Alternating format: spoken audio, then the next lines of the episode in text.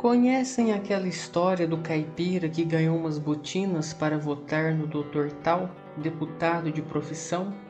Pois calçou-as e avançou na estrada. Os pés começaram a doer. O cabra não pôde mais. Tirou as botas e acariciou com os olhos paternos os dedos que se mexiam livres, reconhecendo a terra amiga.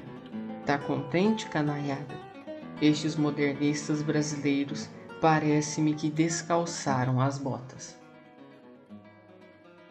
A sátira de Mário de Andrade inaugura o primeiro tempo do modernismo, tema do podcast de hoje.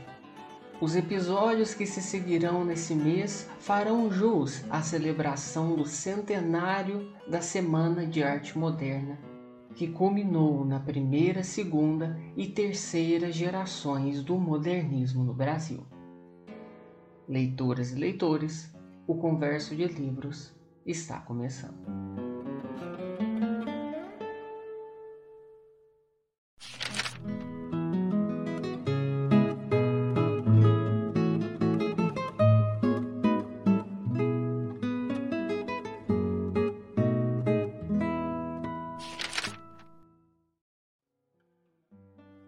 Os novos anos 20 o Brasil começa a perder o constrangimento cultural de ser brasileiro. É neste Brasil da alta do café e das agitações tenentistas, de claxon e de lampião, de Dong e de Vila Lobos, da coluna Prestes e de Washington Luiz, que se procuraram renovar as posições culturais através da polêmica e da discussão. Esta foi a forma de contestação aos donos do poder intelectual que se consideravam estabelecidos por uma espécie de direito de vitaliciedade.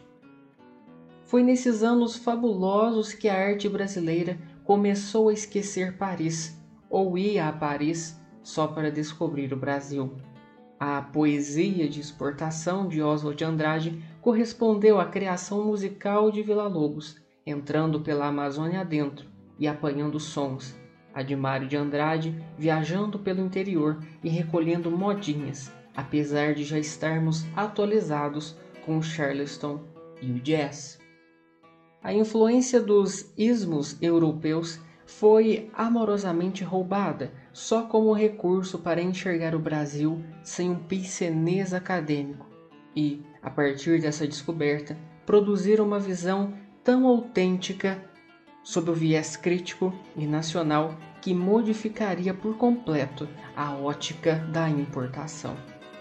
Foi a arte que abandonou as estepes siberianas, as catedrais alemãs, os cafés e os restaurantes da rive gaúcha parisiense para discutir e superar a tristonha estagnação espiritual do brasileiro. Foi nesse primeiro tempo do modernismo que a tropa de choque do movimento, formada pelos participantes da Semana de 22 e por Cassiano Ricardo, Alcântara Machado, Raul Bop, que pegaram o bonde andando, procurou promover através de livros, conferências, artigos e manifestos a integração entre o homem brasileiro com a sua terra. Foi a proposta de levar este homem a vivenciar a paisagem e a mentalidade de seu país, o que unificaria o grupo modernista, até mesmo em suas divergências estéticas e ideológicas. Libertar o brasileiro dos modismos e cacoetes estrangeirados. Esta era a lei.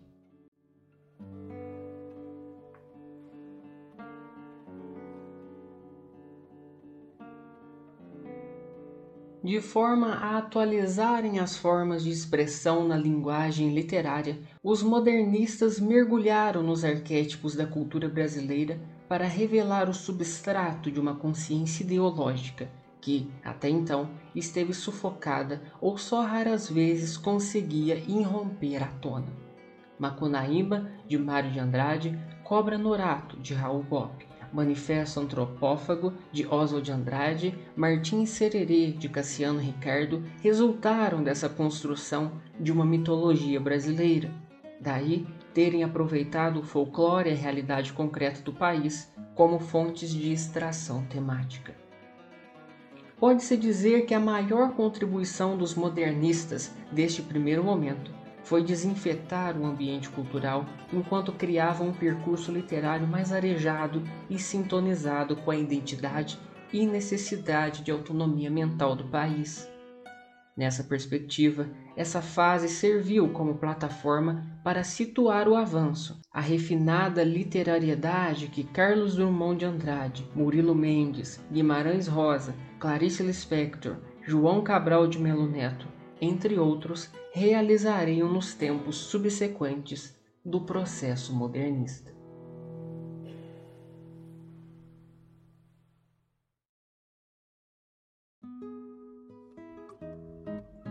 A conhecer os principais autores deste primeiro tempo, destacam-se Mário de Andrade, que foi o modernista que apreendeu de forma mais intensa a alma de seu tempo. Com extraordinária persistência, realizou uma atividade artística sociocultural que assombra pela fascinante variedade. De todos os guerreiros da semana de 1922, foi o que apresentou o projeto mais consistente de renovação, descarrilhando, através de um trabalho de muito arrojo, o trem normal e costumeiro do passadismo mental. Entre as suas obras nessa concepção moderna destacam-se Ode ao Burguês, a Crônica Cartaz e o romance nacionalista Macunaíma, caracterizado por ser uma estrela guia para o povo brasileiro. Oswald de Andrade realizou com sua obra a ruptura mais radical do modernismo com as suas tradições acadêmicas e passadistas. Através de seus romances, poemas, manifestos, artigos, ensaios, conferências e obras filosóficas, o autor demonstrou com lucidez inventiva a determinação de ir até as últimas consequências no propósito de destruir a pseudocultura enlatada e oficializada. Daí a postura de ver com os olhos livres, sem desvios e nem interferências, constituiu-se no fundamento básico da sua criação. Ele foi, sem dúvida, o personagem mais vivo do nosso modernismo, aquele que conseguiu gerar matrizes para uma nova visão, abrir o presente instantâneo para largar o futuro.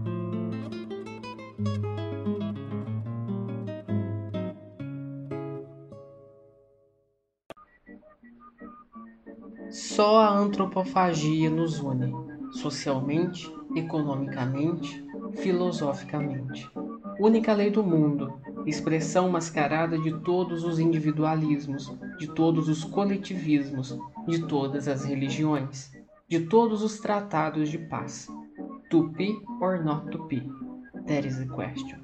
Contra todas as catequeses e contra a mãe dos gracos. Só me interessa o que não é meu, lei do homem, lei do antropófago.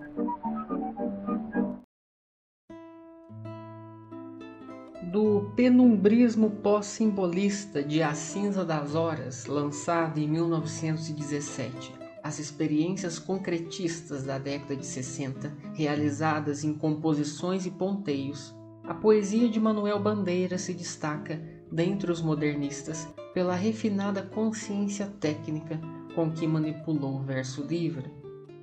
Sempre pensando que morreria cedo por causa de sua pouca saúde, acabou vivendo muito e legando uma das densas heranças humanísticas da nossa literatura. O célebre poema Vou-me embora para Passárgada incorporou-se de tal forma à alma nacional que em todos os momentos, fosse de superação ou de uma angústia individual, desejo coletivo de um mundo com brilho e sem mediocridade, evocava uma sugestão de tal grandeza que já se tornara um arquétipo do povo. É de todo esse legado que, de forma historiográfica, ficou registrado o primeiro tempo do modernismo em terras brasileiras. A influência literária, criativa e muitas vezes criticada foi o que propiciou ao nosso palco, à nossa terra, ao nosso solo, todas as características belas e descritas em obras dos autores citados. No próximo episódio, seremos capazes de ver quais foram os precursores do segundo tempo do modernismo, as suas características e como ainda a semana de 22 foi importante para esse momento. A gente se vê na próxima semana. Até!